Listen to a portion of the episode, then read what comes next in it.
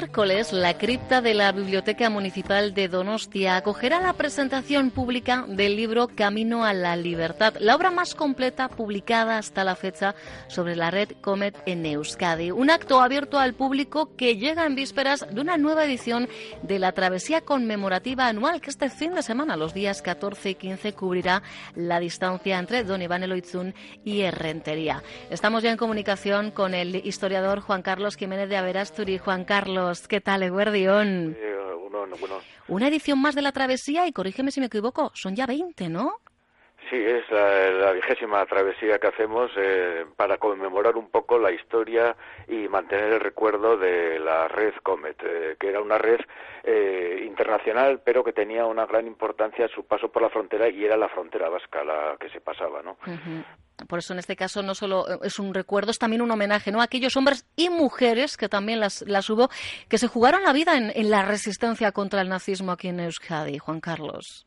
Sí, en Euskadi, ya digo, y en, y en Bélgica y en Francia, y es verdad que las mujeres representaron un papel muy importante porque incluso eh, la sede de la, del centro de distribución que estaba en Anglet estaba dirigido eh, por la famosa Tante Go, una mujer eh, belga refugiada, y luego la de Dede Jong, que fue prácticamente la que llevó la red durante mucho tiempo, pues también era una joven entonces de 24 años belga, pero que vivía en la zona de San Juan de Luz y que era la que organizaba un poco a los contrabandistas los mugalaris vascos que pasaban la frontera generalmente con ella y con los aviadores que se escapaban del terror nazi, vamos. Exacto, es una red que se especializó en eso, en evacuar, en la evacuación de aviadores aliados. ¿Durante cuántos años estuvo activa, Juan Carlos? Pues estuvo activa exactamente desde el año 41 hasta el 44. Hay que tener en cuenta que la zona vasca eh, se libera en agosto del 44, que es cuando termina la actividad de la red Comet. Pero actuó durante toda esta época con dos itinerarios distintos, primero por el Vidasoa,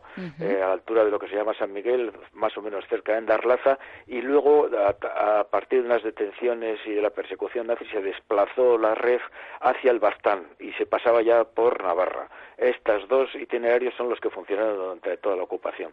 En este caso, este fin de semana seguiréis el itinerario del Vidasoa, ¿no?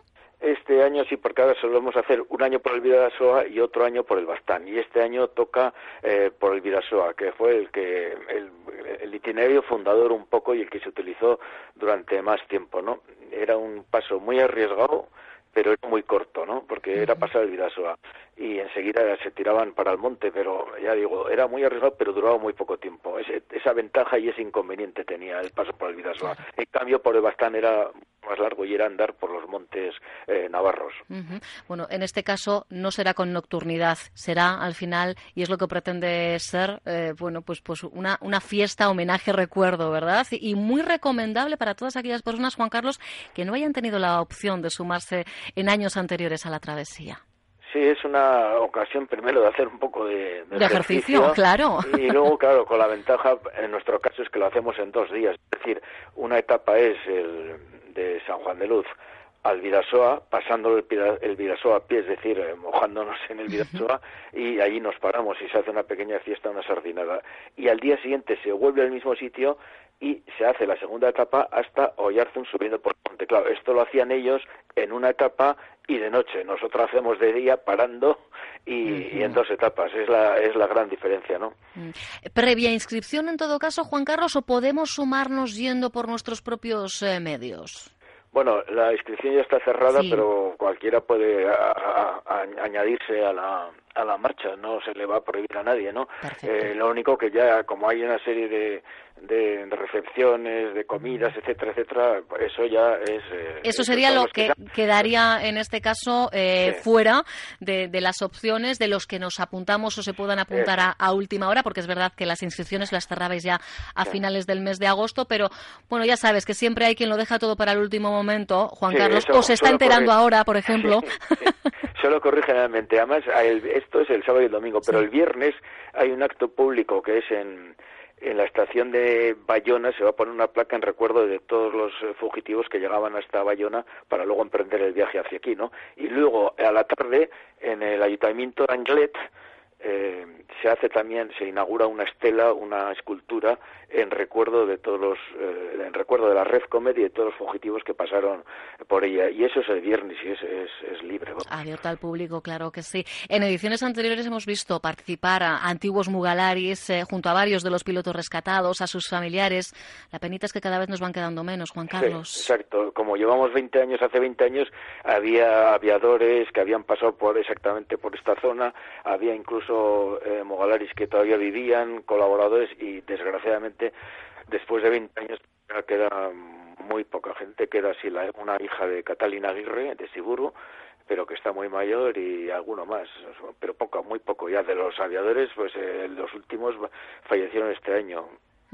Bueno, con más razón para que los demás sigamos en pie homenajeando y recordando, ¿no? Es su labor, un, paso por la frontera que, evidentemente, en este caso hablamos de, esa evacuación de aviadores, hablamos de personas, pero material e información fue una de las actividades más importantes de, la resistencia contra el nazismo aquí en, Euskadi, ¿no? Sí, en Euskadi sí, y sobre todo que es la mejor eh, conocida, ¿no? O sea, había muchas más, pero no han quedado rastro de muchas de ellas. Esta, en cambio, sobre todo con el libro que he escrito yo, pues se puede reconstruir su historia desde Bélgica hasta Gibraltar, o sea, y eso con nombres, eh, apellidos, con gente que participó, con todos los nombres de los Mogalaris, con la gente de que colaboró en distintos sitios en San Sebastián, en Bilbao, etcétera, etcétera. O sea, es, eh, creo que he hecho un trabajo bastante eh, completo. Y eso es un cierto privilegio comparado con otras redes que existieron, pero que solo se conocen a veces por nombre, por denominación, pero no se conoce su historia. Al detalle, con nombres propios, historias personales. Eso sí, por ejemplo,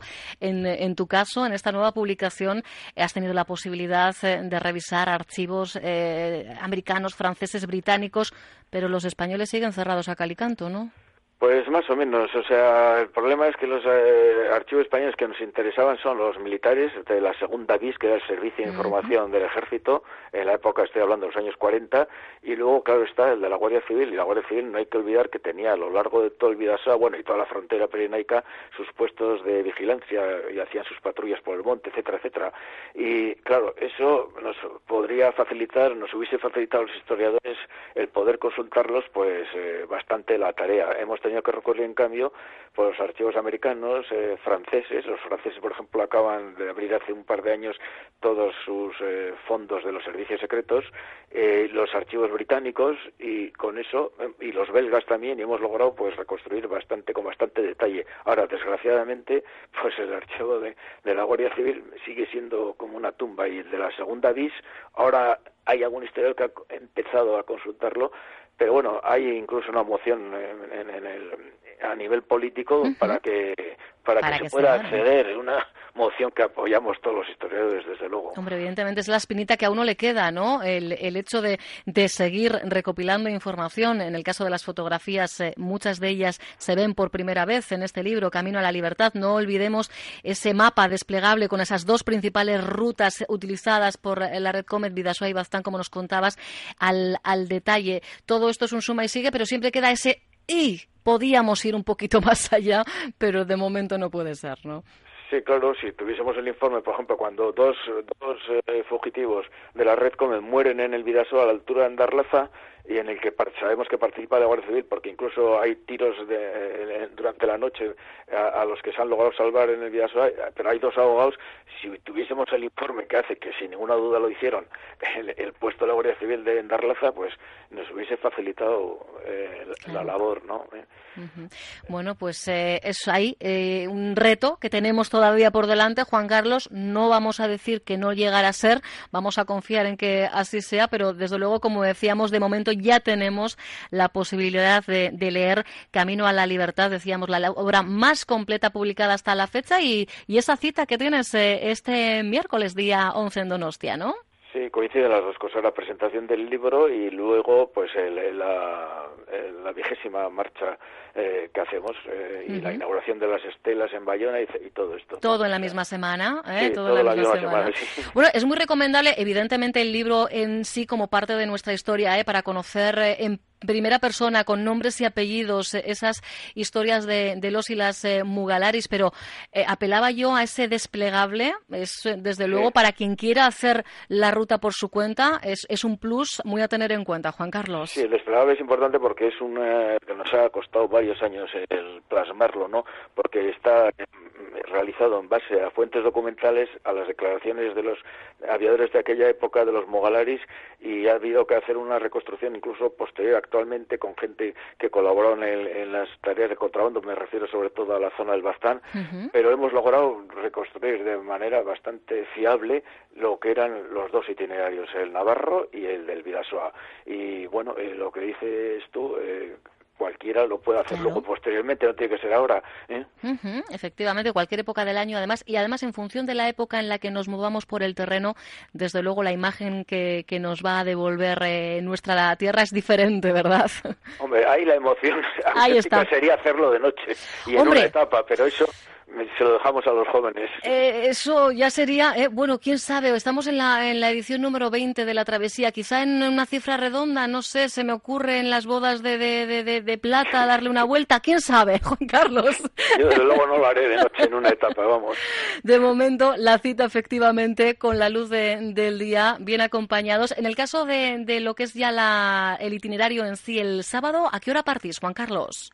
Eh, partimos a las, el, sábado, es decir, el, cuando empezamos la marcha, pues eh, a, las 8 desde el cementerio de, de Sibur Socoa, allí se, se empieza, se hace un homenaje a las tumbas eh, de Catalina Aguirre, que era de Sibur, y de Florentino Goicoechea, el gran Mugalari y de Hernani, están los dos enterrados allí. Entonces la marcha comienza con un homenaje delante de, de sus tumbas y luego de allí ya se empieza la marcha y hasta que terminamos en el Vidasoa. Perfecto. Florentino Goicochea, el último Mugalari oficial, ¿no, Juan Carlos? Sí, es muy famoso en toda Europa en, en los anales de la resistencia porque trabajó para Comet, bueno, y también para otras organizaciones, también para los servicios secretos americanos, por ejemplo, y, y, luego fue muy condecorado después de la guerra, incluso eh, tiene la, Legión de Honor francesa, también le, le dieron eh, posteriormente, ¿no?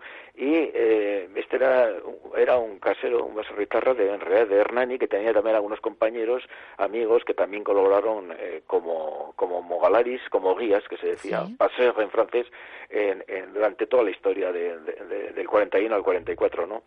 Murió, de hecho, creo eh, recordar ametrallado, ¿no? En este caso. En, no, no, él, él, no, no, él murió tranquilamente. Ah, vale, no, que, fue, fue, ametrallado en una ocasión, pero es verdad, fue, fue, fue detenido, ¿no? Sí, en el 44, cuando volvía, volvía de de, de la zona de Oyarzunisto, eh, bueno, al pasar, ya había pasado el Vidasoa y le, le descubrió una patrulla alemana, le, disparó con una metralleta y bueno, le dieron en la pierna, lo cogieron, lo detuvieron y es una de las grandes historias de la Red Comet, lo llevaron Que no soltó prenda, ¿verdad?